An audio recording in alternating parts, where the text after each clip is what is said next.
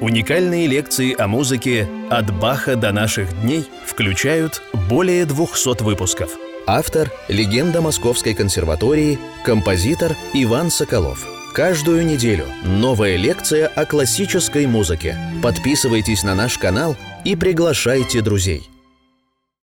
Дорогие друзья, мы начинаем нашу очередную по счету 173-ю лекцию нашего цикла композитор Иван Соколов о музыке. Мы записываем этот цикл уже более двух лет. Мы начали с Баха, и сейчас мы занимаемся Шостаковичем. Наконец мы занимаемся композитором, бюст которого лепил Николай Багратович Никогасян, великий скульптор в галерее Нико, в той галерее, которую Никогасян создал – мы записываем этот цикл, и вот за мной, Дмитрий Дмитриевич, вот он за мной стоит, сидит, как сказать, смотрит на то, что я говорю, слышит то, что я говорю, смотрит на меня. И в этой галерее есть и скульптурный портрет Хачатуряна, о котором я расскажу, наверное, чуть-чуть тоже, какую-нибудь одну, может быть, лекцию сделаю. О Шостаковиче мы будем много говорить, потому что это невероятно важная для меня фигура. Вся наша музыкальная жизнь проходила под знаком Шостаковича, можно сказать так. Я читал книги о Шостаковиче, которые были в нашей библиотеке. Я слышал эту фамилию Шостаковича. Я видел э, в программе «Время» в новостях культуры – которая все время в 9 вечера включалась, я видел Шостаковича, э, который сидел на каких-то крупных концертах, о которых говорилось э, в новостях культуры в этой программе. И постоянно видел, как он, бедный, сидит и страдальчески, неспокойно очень сидит, почесывает свой хохолок, нервно прикасается к каким-то частям своего лица, к лбу, к бровям, глазам. Было сразу видно, мне, ребенку, было заметно, что это человек страдавший или страдающий, что он замученный, что он, сейчас я говорю, это, называю это словом исповедник, что он очень нервный. Тогда все так говорили. Почему, как, и что за прошлое было у этого человека, я тогда еще, конечно, не знал. Вот. Какие-то книги были, э, которые я читал и тогда, и позже. Э, я увидел его один раз в зале Дома композиторов. Я очень благодарен Аркадию Серперу, моему другу, живущему сейчас в Америке. Э, я поступил в Гнесинское училище на первый курс – вот, и он был на первом, но я был пианист, он теоретик. Мы слушали вместе какие-то предметы, там, литературу, историю. И он мне сказал, сегодня премьера 15-го квартета. Пойдем, говорят, можно попасть. Мне даже было странно, что премьера Шостаковича. Это потом я уже узнал, в этом Шнитке говорил, что публика устала от Шостаковича. Был некий такой очень странный феномен, что на премьеры сочинения Шостаковича можно было свободно попасть. И я помню, вечером мы пошли в Дом композиторов, в не очень большой зал, и первое исполнение в Москве 15-го нового квартета можно было попасть. Не было такого ощущения, что вот все было забито, так сказать. Вот я просто прошел через контроль без всякого билета, сидел на балконе. Ну, зал был, конечно, полный. На первом э, ряду сидел Шостакович. Это был единственный раз, когда я его видел. Вот. В зале было душно. Говорили, что Шостакович простужен. Поэтому вентиляцию не включают. Я так подумал, вот я вижу – Дмитрия Шостаковича. Я вижу его, так сказать, живого. Я сидел на балконе, он внизу. Не помню, что еще игралось в этом концерте. Не помню, какие другие сочинения исполнялись. И даже самого квартета гениального 15-го тоже не помню. Ну вот у меня просто осталось в памяти, что я видел Шостаковича. Можно посмотреть, когда эта премьера была. Или в ноябре 74 декабря, или в начале 75-го. А 9 э, августа 75 года Шостаковича не стало. Э, он немножко не дожил до своего 69-летия. Я был на юге, мне мама сказала. Я помню, как она очень боялась меня огорчить, вывести из равновесия. И я помню, как удивился. Мне пока еще было все равно, так сказать, что Шостакович умер. Я, у меня не было в, душе вот такого какого-то потрясения, осознания, что это за фигура для вообще, так сказать, мировой и для русской музыки. Это потом уже, когда я учился на втором курсе и на третьем курсе, мы стали отмечать в училище 70-летний юбилей. Ну, вся страна отмечала тот юбилей, до которого он не дожил. И я играл второе трио Шостаковича с замечательными музыкантами Артуром Михайловым, скрипка, Давидом Тонконогим, виолончель – они тоже были, как и я, на третьем курсе училища. Играл я Фадия минорную прелюдию и фугу Шостаковича тоже. В это время я начал понимать вообще, что это за музыкант и э, какая у него не только музыкальная, но и человеческая, какая-то вот нравственная такая миссия для нашей страны.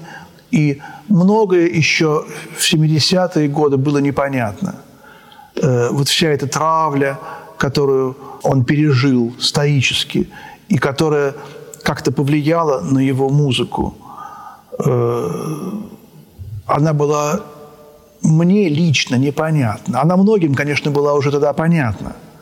Вот. О ней нельзя было говорить вслух, но о ней можно было говорить дома. И люди, которые э, с которыми он дружил, вот эта переписка с Гликманом, она вышла только в 93 году. Нельзя было так, эти письма публиковывать, и комментарии к ним нельзя было публиковывать. Существует книга, написанная самим Шостаковичем.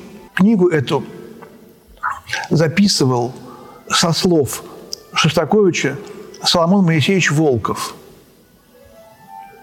Ныне здравствующий человек, скрипач – 44 -го года рождения, живущий в Америке. Примерно в 71 году э, он ходил э, домой к Дмитрию Шостаковичу и записывал от руки э, его воспоминания. И вот в этих воспоминаниях Шостакович был как бы без грима, без маски. Ему настолько надоело э, играть, так сказать, роль первого официального композитора. Какие-то были статьи в 60-е, 50-е, да и раньше, которые он не писал, но он подписывался.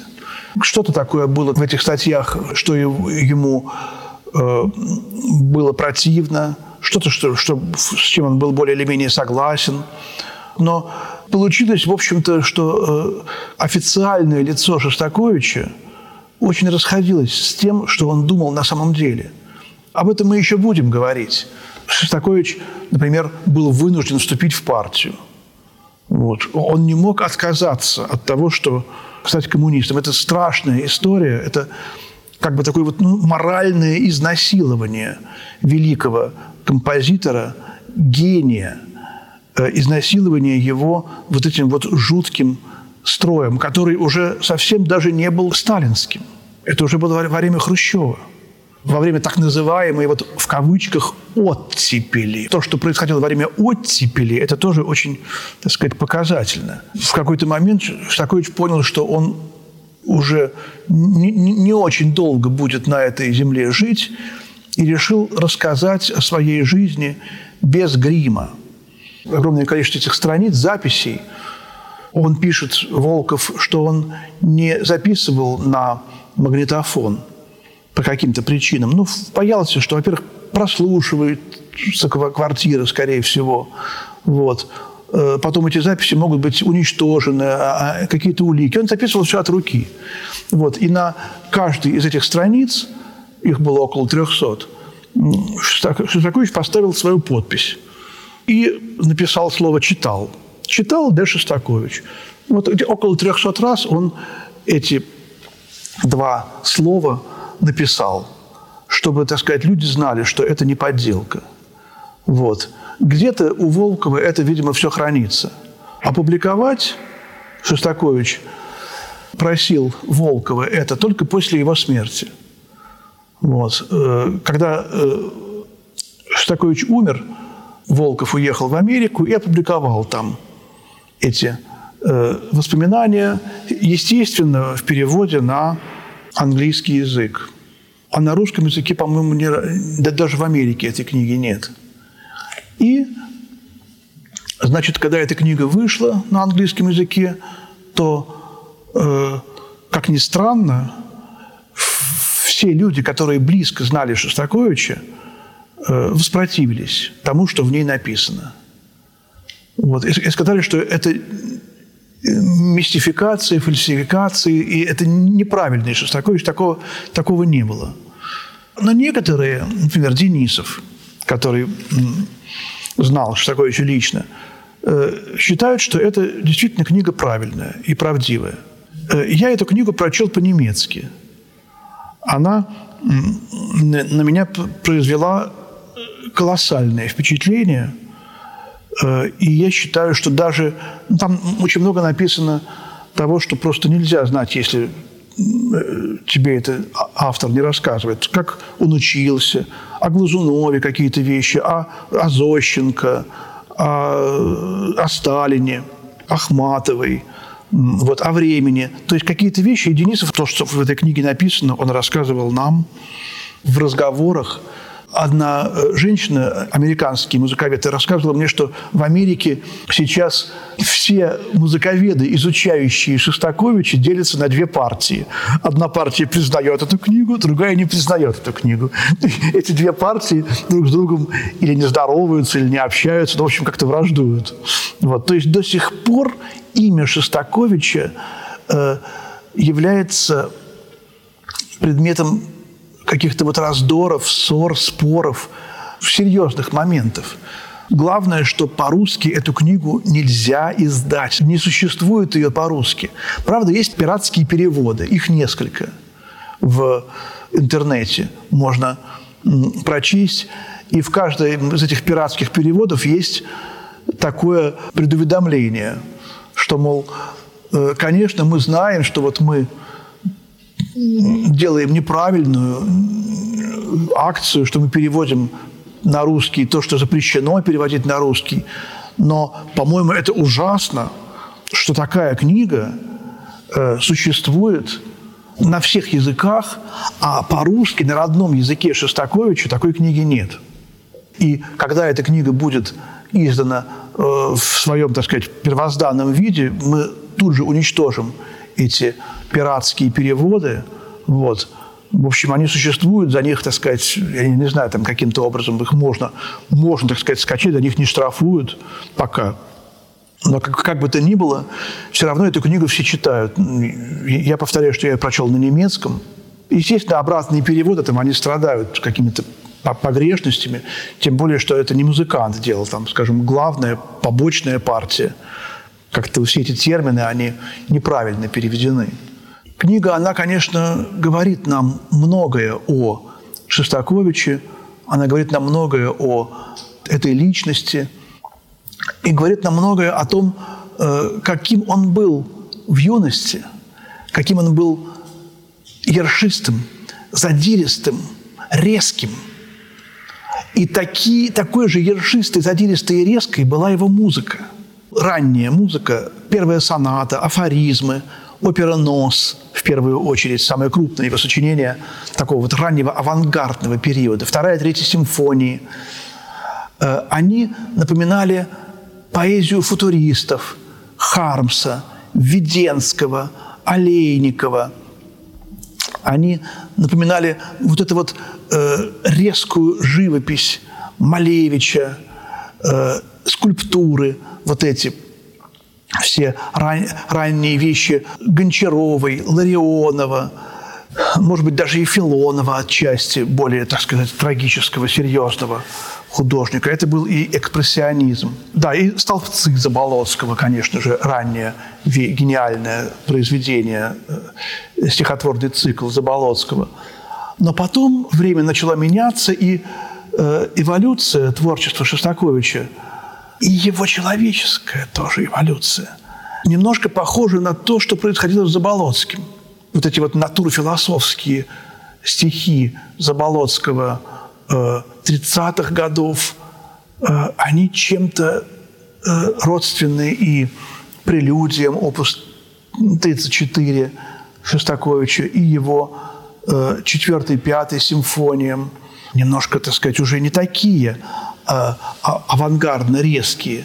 У абериутов это тоже было, эта эволюция, но они в целом остались вот на том стиле 20-х годов, и, как мы знаем, Э, их жизни трагически оборвались э, в 30-е, начале 40-х годов. И Хармс, и Введенский, и Олейников были репрессированы, и примерно в 42 году их не стало уже всех. Кого-то даже раньше.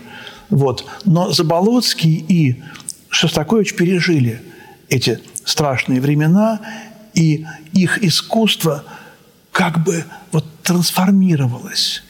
Как бы и личность Э, Шостаковича, даже по письмам видно. В 2006 году была опубликована переписка Шостаковича с Солертинским, с его другом. Эти письма 20-х годов, э, они удивительно похожи на литературные сочинения Хармса, Веденского, Абериутов. Э, там есть какие-то сценки, которые за столом у Мирхольда происходили, у которого Шостакович просто жил. Он писал оперу «Нос» у Мирхольда. И когда у Мирхольда произошел пожар, э, то не было в доме Шостаковича. И Мирхольд, спасая самое драгоценное, схватил недоконченную оперу «Нос», и э, это говорит о том, как Мирхольд относился к молодому Шостаковичу вот, спасая самое драгоценное из его горящего дома, он вытащил эти партитурные листы. Или как Шостакович пытался доехать из э, Краснодарского края, где он на море отдыхал, на самолете. В 29 году он увидел, что существует первая авиационная компания украинская – которая осуществляет авиационные перевозки. Компания называлась «Укрповитрушлях». Вот. И вот он как это мучение, какие его достойные рассказы Даниила Хармса, как он в этом укрповитру шлях пытался доехать из Туапсе до Ленинграда. То есть он э, постепенно из такого абериута превращался в трагического, ну а что, абериуты не были трагическими, а были трагическими. Он взрослел, Дмитрий Дмитриевич. И то, что было с ним в 30-е годы, то, что было с ним в 40-е годы, все это как бы вместе со страной он менялся. И он уже совершенно был другим в 50-е годы. И вот это его как бы двойное дно, которое есть в его музыке, оно было и в его личности. И Э, когда его пытаются там как-то вот, вот обвинять, что там, например, он писал одно, а говорил другое, а делал третье. Не хочется присоединяться к этим обвинениям. Хочется понять этого гения. И опять же хочется вспомнить вот эту вот фразу Пушкина. Он и мал, и мерзок, как вы. Нет, он и мал, и мерзок, но не так, как вы. Он иначе мал и иначе мерзок. Вот Пушкин говорил, что у него есть некое оправдание, что он вот этот свой огонь, невероятный внутренний огонь, который в нем горит, он этот огонь обязан донести до публики, он обязан его не загасить, он обязан его э, оставить. И он не должен умирать. Он не должен э, прекращать творить. Многие прекратили творить. Рословец, Масолов. Они, правда, сочиняли музыку, но их музыка была какой-то другой. А многие сочинения Попова, Масолова, Рословца, Дешевого, Мелких, они просто потеряны для публики. Э, а сочинение Шостаковича есть. У него много каких-то ну, слабых сочинений, скажем, но даже и в слабых сочинениях Шостаковича есть отсвет от его сильных сочинений.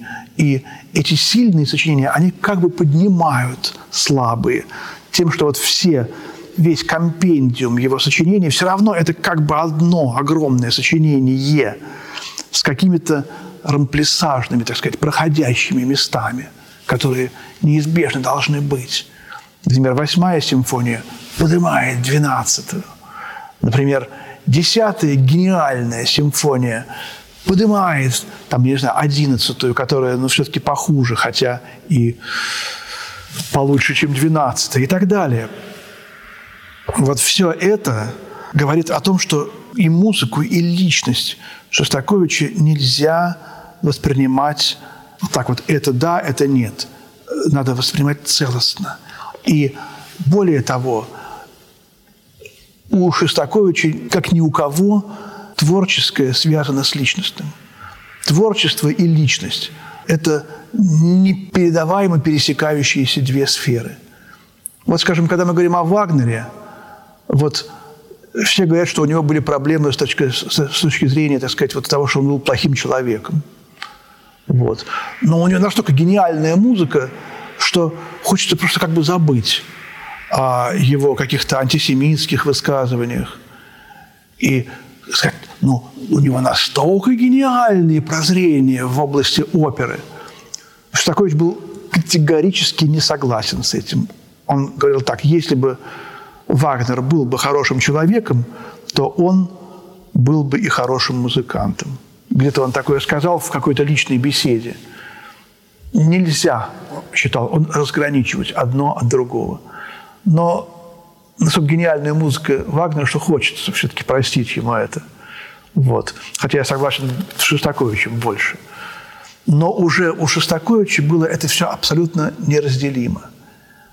И вот, например, когда он, скажем, там подписывал какие-то письма, осуждающие, там, ну, скажем, иммиграцию Солжени. Тема это очень сложная.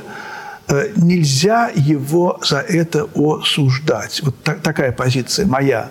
Потому что мы не знаем, во-первых, не можем войти к нему в душу, э, во-вторых, мы знаем, что он должен был написать альтовую сонату гениальную, он должен был написать 11 э, поэм на слова Микеланджело, 15-ю симфонию, Цветаевский цикл. Он должен был все это написать.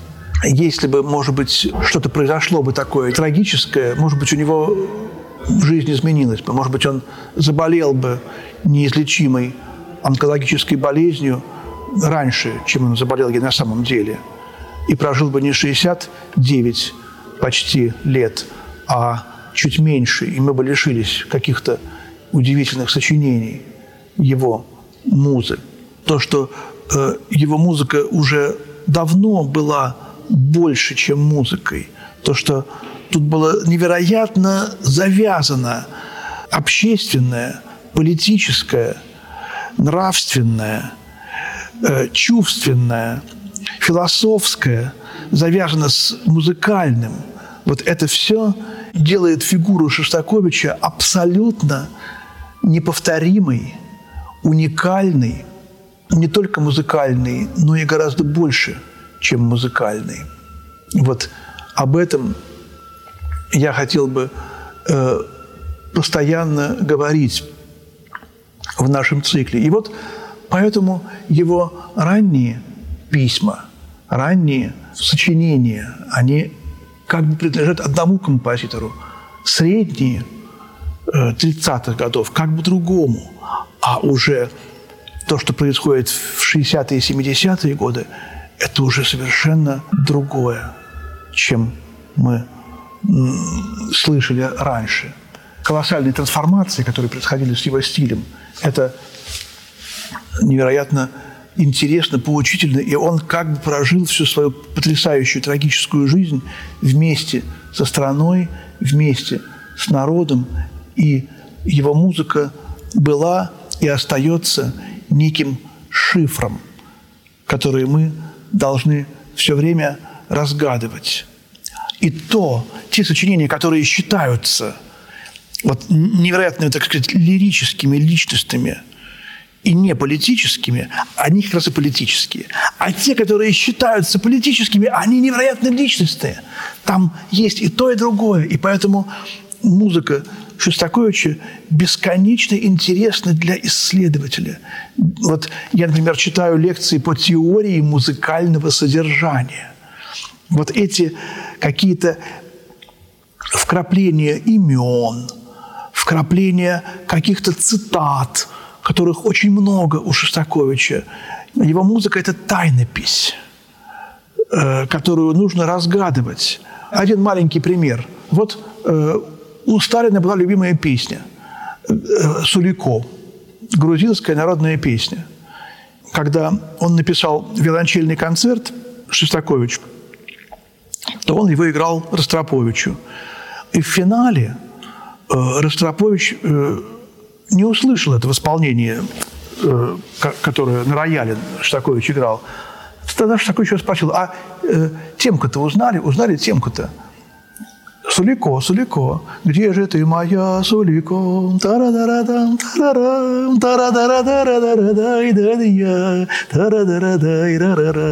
Она в карикатурном таком виде, такой, чем используется в финале виолончельного концерта. Вот. Это пародия на Сталина. Вот такая вот, например, невероятно важная вещь. Хотя, когда Ростропович играл эту тему – в зале присутствовали, так сказать, чиновники. И он им говорил это. Эту карикатуру они съедали. Они не понимали, что это э, издевка над ними самими. Поэтому вот такие вот моменты присутствуют всю жизнь в творчестве, в творчестве Шостаковича. Еще один пример. 48 год, о котором мы будем говорить отдельно – страшное постановление в Кремле 10 февраля. Э, все и партийные, э, так сказать, люди и, и присутствуют при экзекуции советской, а читай русской музыки.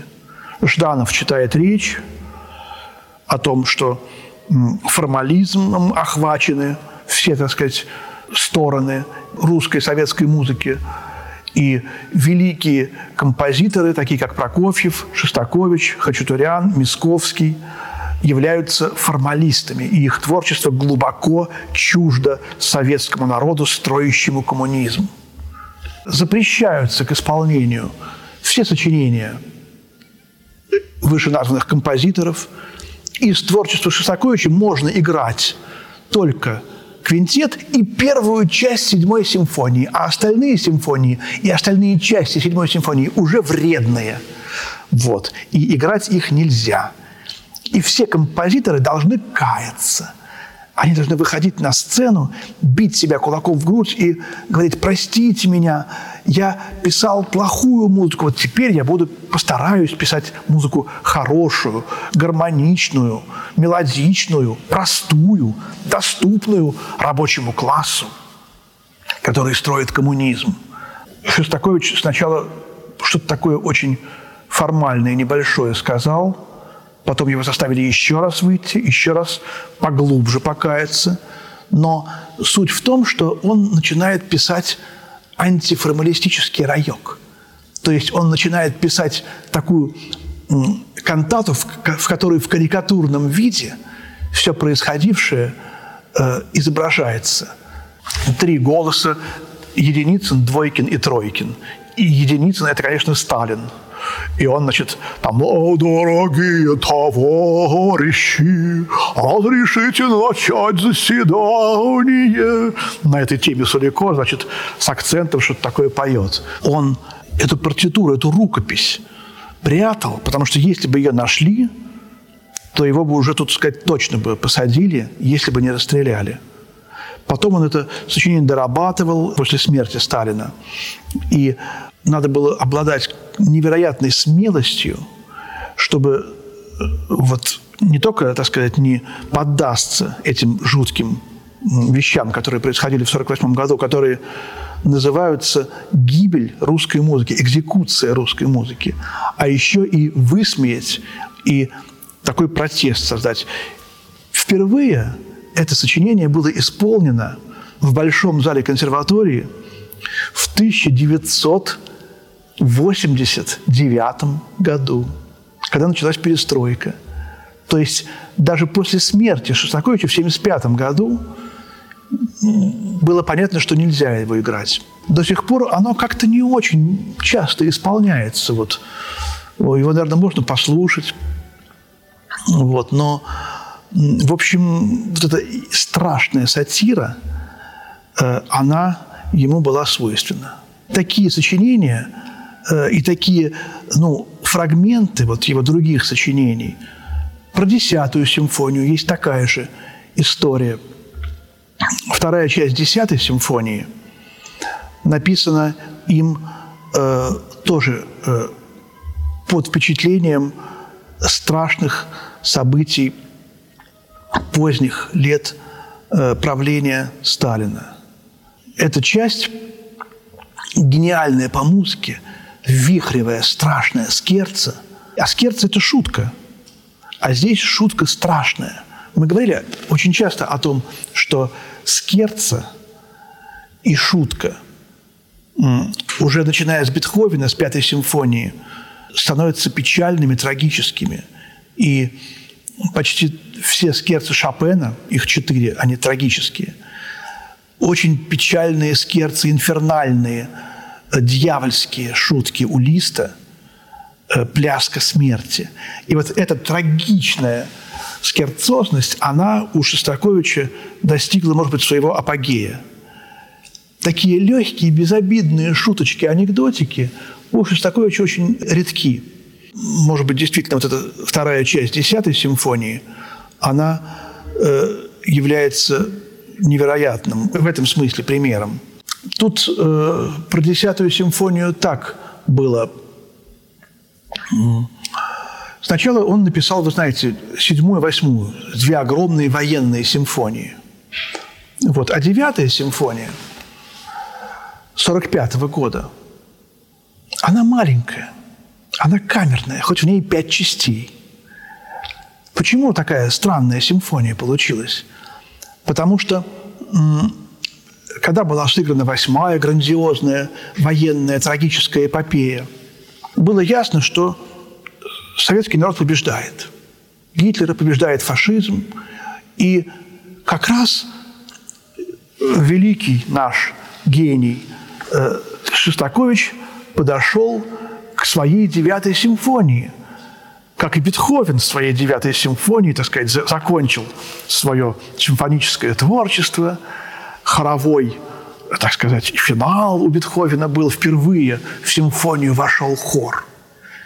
И понятно, что э, Шостакович должен был э, в своей очередной девятой симфонии воспеть победу э, в Великой Отечественной войне Сталина и советского народа, и хоровой гимн создать в конце, в финале с победным, так сказать, кличем в честь советского народа и его идейного вдохновителя. И Шостакович начал эту симфонию. Есть фрагмент первой части, 200 или 300 тактов, которые недавно были найдены, ну, лет 15 назад, скажем так, недавно. И Рождественский даже, по-моему, сыграл эти несколько сот тактов. Вот. Но Шостакович понял, что он не может идти против Э, своей музы. И он написал легкую, изящную, неоклассическую в стиле Гайдна и Моцарта девятую симфонию, абсолютно не похожую на девятую симфонию Бетховена. диаметрально противоположную девятой симфонии Бетховена по концепции. Гениальную симфонию. Лютославский называл эту симфонию, это моя любимая, говорит, симфония. Великий польский классик э, Витольд Лютославский. И эта симфония, написанная в 1945 году, исполненная впервые, вызвала резкую критику всех абсолютно, так сказать, вышестоящих партийных организаций. Что это такое? Что это издевка над какими-то, в общем, принципами социалистического реализма. После этой критики, которая на него обрушилась в 1945-1946 году, он не пишет симфонии до 1953 года. Восемь лет. Огромный период без, без симфонии. И вот, когда умирает Сталин, то появляется его десятая симфония. Он начал подбираться к этому еще в 1951 году. Зимой, в декабре 51 53 уже года, премьера десятой новой, гениальнейшей симфонии. Очень многие считают, что самая лучшая симфония Шостаковича – это десятая. Но понятно, что вот где-то от седьмой до десятой симфонии – это самый вот э, пик, кульминация творческих достижений этого великого композитора, гениального симфониста, и не только. Э, и это получается золотое сечение, да, 15 симфоний. Премьера десятой симфонии – мне рассказывал Николай Николаевич Сидельников, э, а ему рассказывал его преподаватель. Какой интереснейший эпизод был э, после премьеры этой симфонии. Музыка заканчивается, Шостакович выходит на сцену и кланяется. И этот э, профессор, который был тогда молодым человеком, 50-е годы, в 53 году, э, знает, не молодым, а не, не очень, так сказать, пожилым, он знает, что сейчас э, будет в артистической около ста человек сжать руки, и это те, которые будут, так сказать, ругать потом эту симфонию. И он бежит в артистическую, чтобы пожать руку первому Шостаковичу. Вот, и он приглашен потом к нему домой на ужин. И когда он э, выбегает из э, зала, он видит, что Шостакович сбегает по лестнице вниз и хочет избежать этого официального пожимания рук. Вот. То есть Шостакович поклонился и убежал. Тогда этот человек быстро берет такси, а Шостакович на своей машине едет домой уже. Вот. И на такси приезжает домой к Шостаковичу, поскольку он к нему приглашен на э, э, фуршет. Забегает в его квартиру, дверь открыта, не заперта. Тогда это было довольно часто, двери не запирались. Открывает дверь, без, ну, может быть, со звонком, но без звонка, и видит, как Шостакович э, стоит. Э, в его комнате большой было две двери. Шостакович стоит и читает какую-то книгу – когда э, Шостакович видит э, своего ученика, значит, входящего в комнату, он говорит, я сейчас приду, подождите меня, пожалуйста. Кладет эту книгу в ящик письменного стола, закрывает его и уходит в другую дверь. Он остается один, этот ученик – и ему очень хочется посмотреть, а что же за книгу читал вот в такой ситуации вот Шостакович? Что можно было, вот прибежав, сбежав с э, премьеры своей симфонии, что можно вот так вот читать? Вот. Он говорит, я не удержался, я подошел к этому ящику письменного стола, открыл его и посмотрел, что он туда положил. И это была тоненькая брошюрка, изданная миллионным тиражом – краткая биография товарища Сталина, который умер вот несколько месяцев тому назад. Я, говорит, закрыл ящик, слава богу, так сказать, все обошлось, но, говорит, я до сих пор, говорит, не могу понять, почему он ее читал. И многие говорят, что в десятой симфонии иносказательно в первой части это мрачное давление этого режима – а во второй части молодчики Берии, которые по всей стране шуруют и страшные делают какие-то невероятные жуткие акции. Вот вам другая история про молодчика в Берии. Фадеев разговаривает с Берией и позволяет себе что-то очень смелое. Ну, Фадеев э, не относился, так сказать, к людям ранга Шостаковича. Он допускал гораздо больше компромиссов, скажем так, в кавычках. У них с Берией происходит спор. Они ссорятся. И Фадеев понимает, что лучше уйти. Ну, такие вещи ночью происходили. Вот. Фадеев выходит и идет по этой дороге ночной. Вот он понимает, что лучше уйти. Вдруг он видит, как он метров 300-400 отошел, идет к автобусной остановке. У него, он понимает, что на машине лучше не ехать. Или он шофера отпустил, я уж не знаю, там, что происходило. Но он видит, что за ним гонятся машины с фарами. А, а такие машины, они давили людей в то время. И Фадеев идет направо, э, в поле, в поле э, вода, там весна, еще, так сказать, э, все мокро от снега растаявшего. Он через поле, через грязное поле идет на другую дорогу. Он выходит весь грязный, извозившийся в этой грязи, на другую дорогу, садится в ранний автобус, который едет, и люди, которые едут рано на работу, говорят, вот уже, уже надо рызгался, уже напился. Он первый секретарь Союза писателей СССР. Боялся Берия. Или, например, э, моя мама, как она боялась Берии. Знала ли она, кто такой Берия? Она была молодой девушкой. Ей было, может быть, 16 или 17 лет. Она выглядела гораздо старше своих лет, может быть, лет на 20 с небольшим. Она жила в подвале в Москве. Вот. И она переселялась из одного подвала в другой подвал, потому что их там выгоняли, там какие-то были условия. Жуткая бедность. Она рассказывала мне, как она значит, шла летом по улице со стулом и с подушкой. Известно, что Берия выезжал на своей машине и, значит, молоденьких, молоденьких девушек э, затаскивал в свою машину и потом, значит, с ними там что-то такое делал. Вот, об этом говорил Хрущев на 20-м съезде партии в 1956 году.